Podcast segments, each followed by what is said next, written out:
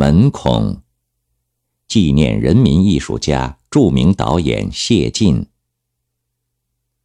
作者：余秋雨。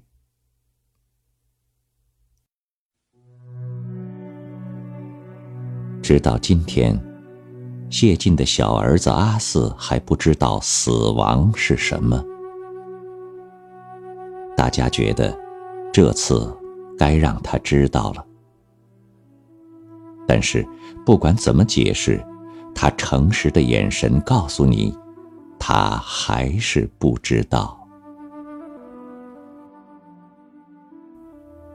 十几年前，同样弱智的阿三走了，阿四不知道这位小哥到哪里去了。爸爸对大家说：“别给阿四解释死亡。”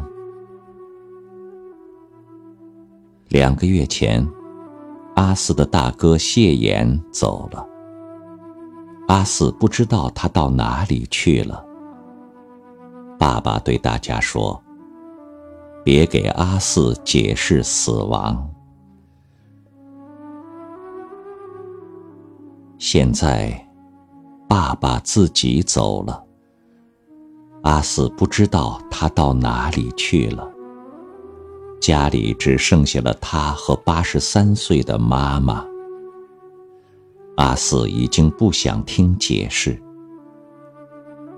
谁解释，就是谁把小哥、大哥、爸爸弄走了，他就一定跟着走，去找。阿三还在的时候，谢晋对我说。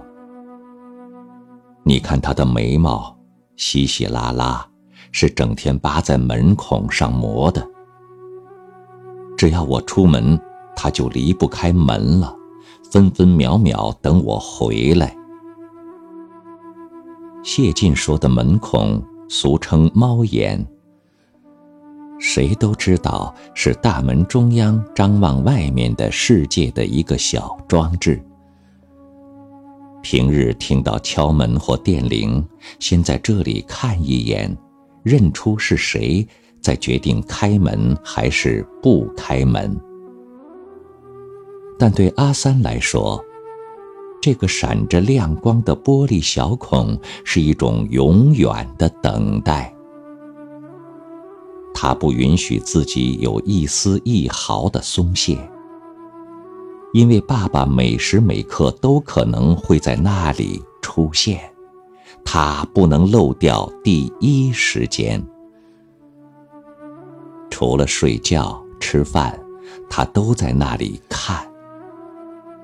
双脚麻木了，脖子酸痛了，眼睛迷糊了，眉毛脱落了，他都没有撤退。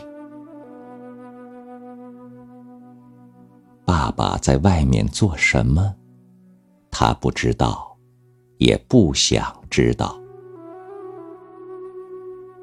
有一次，谢晋与我长谈，说起在封闭的时代，要在电影中加入一点人性的光亮是多么不容易。我突然产生联想，说：“谢导，你就是阿三。”什么？他奇怪的看着我。我说：“你就像你家阿三，在关闭着的大门上找到一个孔，便目不转睛的盯着，看亮光，等亲情，除了睡觉、吃饭，你都没有放过。”他听了一阵。目光炯炯的看着我，不说话。我又说：“你的门孔也成了全国观众的门孔。不管什么时节，一个玻璃亮眼，大家从那里看到了很多风景，很多人性。你的优点也与阿三一样。”那就是无休无止的坚持。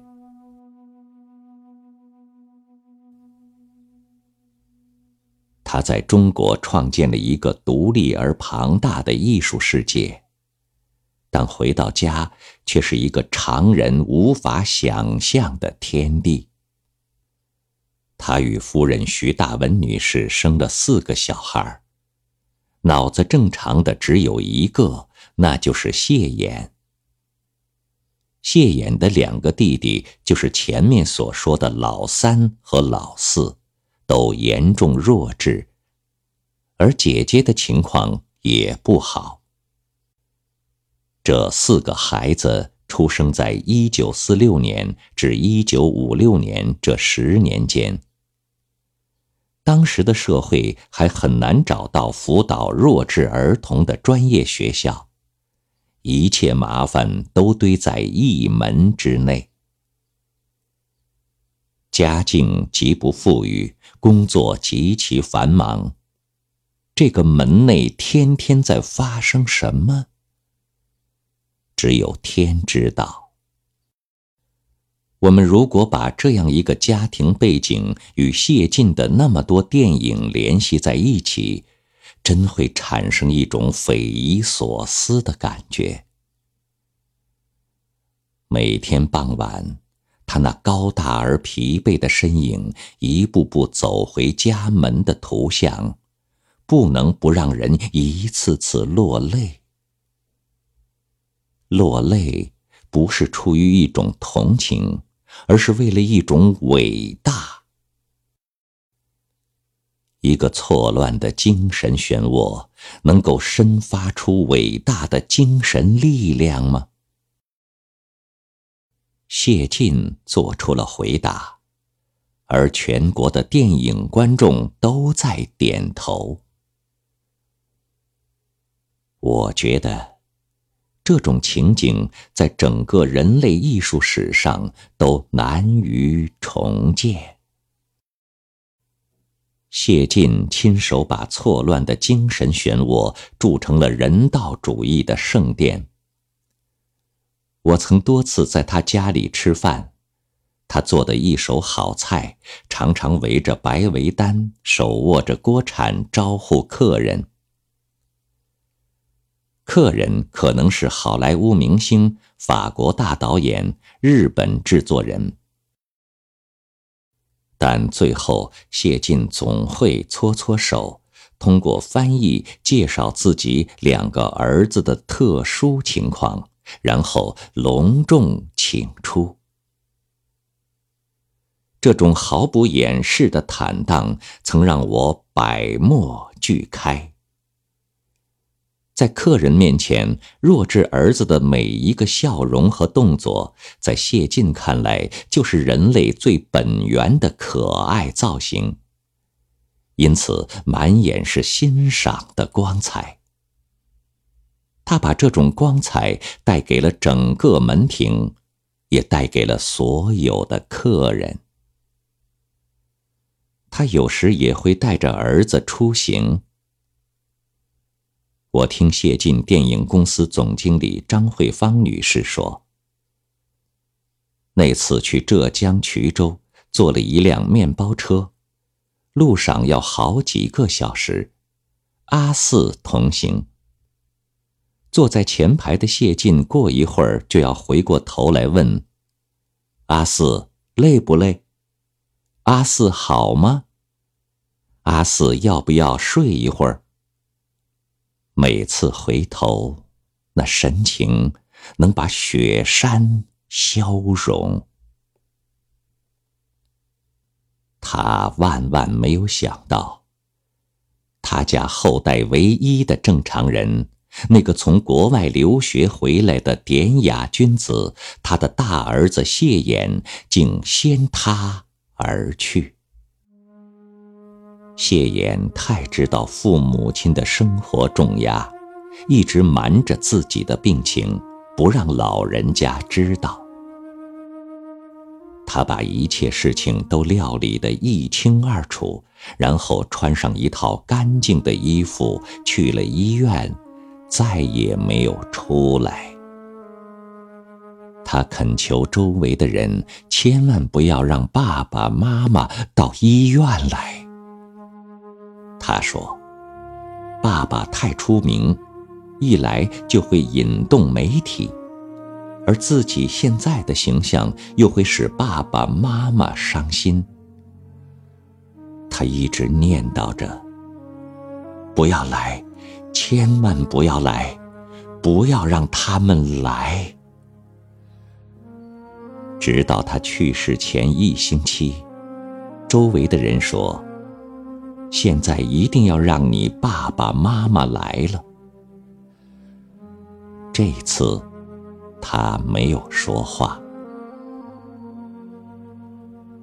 谢晋一直以为儿子是一般的病住院，完全不知道事情已经那么严重。眼前病床上，他唯一可以对话的儿子已经不成样子。他像一尊突然被风干了的雕像，站在病床前，很久，很久。谢衍吃力地对他说。爸爸，我给您添麻烦了。他颤声地说：“我们治疗孩子不要紧，我们治疗。”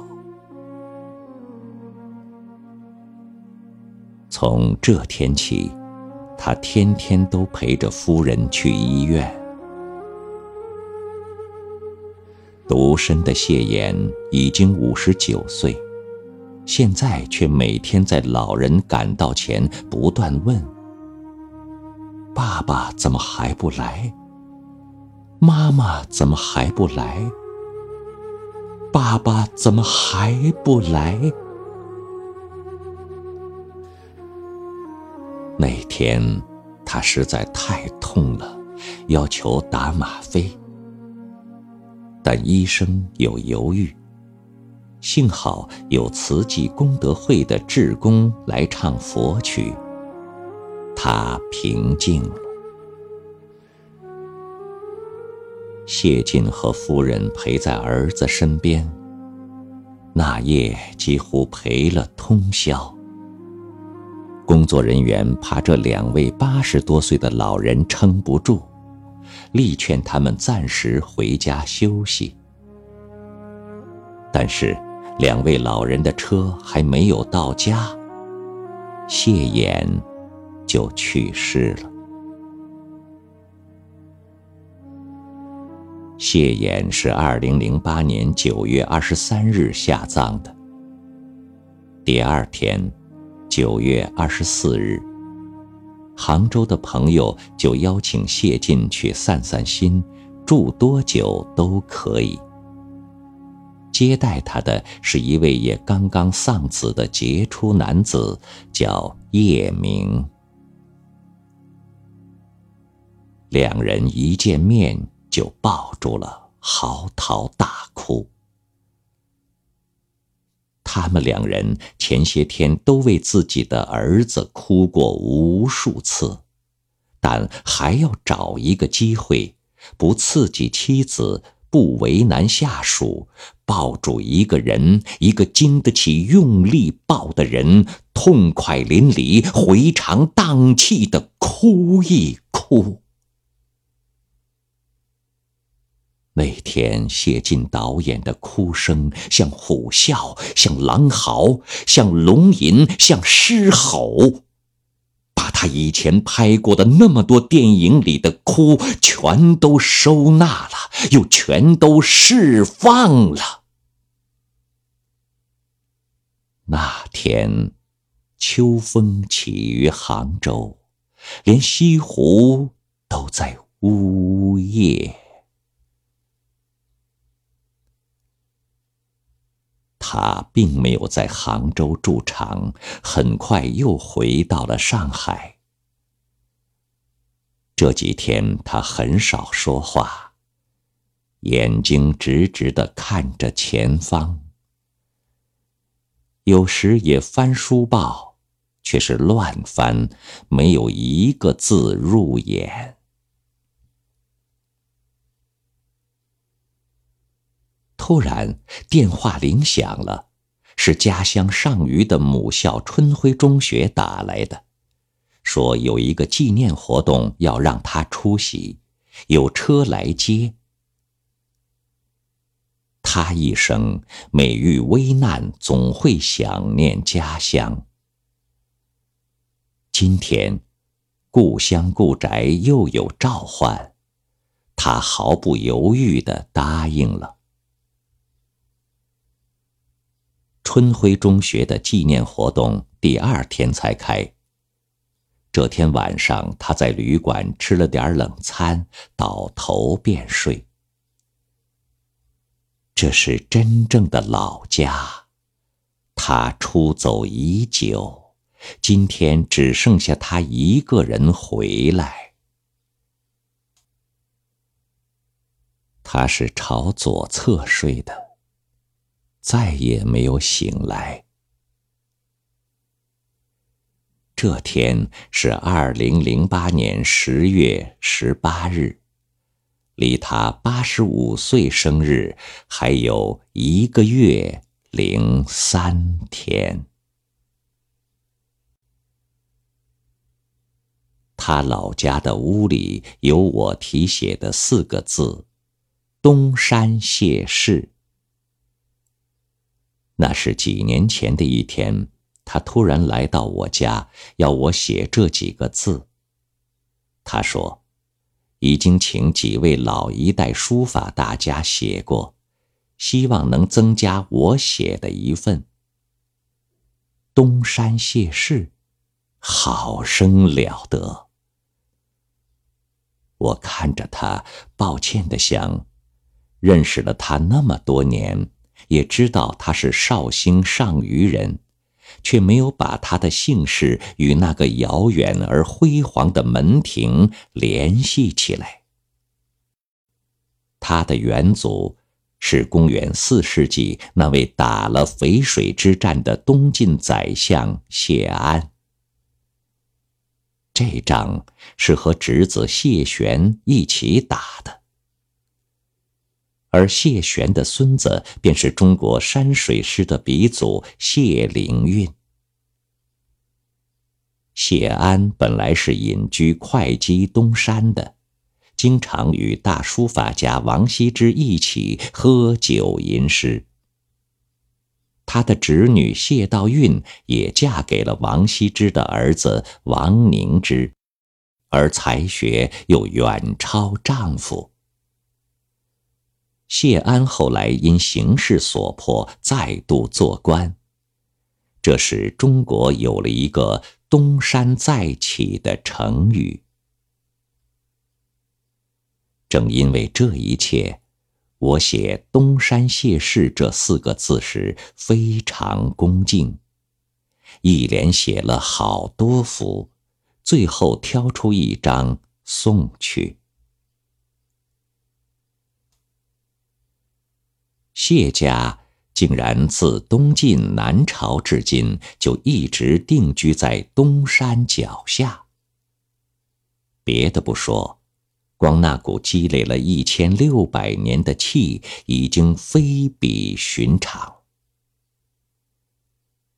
谢晋对此极为在意，却又不对外说。他在意的是这山、这村、这屋、这性、这气。但这一切都是秘密的，只是为了要我写字才说。说过一次，再也不说。我想，就凭着这种无以言表的深层皈依，他会一个人回去，在一大批庄严的元祖面前画上人生的句号。此刻，他上海的家只剩下了阿四。他的夫人因心脏问题住进了医院。阿四不像阿三那样成天在门孔里观看。他几十年如一日的任务是为爸爸拿包拿鞋。每天早晨，爸爸出门了，他把包递给爸爸，并把爸爸换下的拖鞋放好。晚上，爸爸回来，他接过包，在地上拖鞋。好几天，爸爸的包和鞋都在，人到哪里去了？他有点奇怪，却在耐心等待。突然来了很多人，在家里摆了一排排白色的花。白色的花越来越多，家里放满了。他从门孔里往外一看，还有人送来。阿四穿行在白花间。突然发现，白花把爸爸的拖鞋遮住了。他弯下腰去，拿出爸爸的拖鞋，小心放在门边。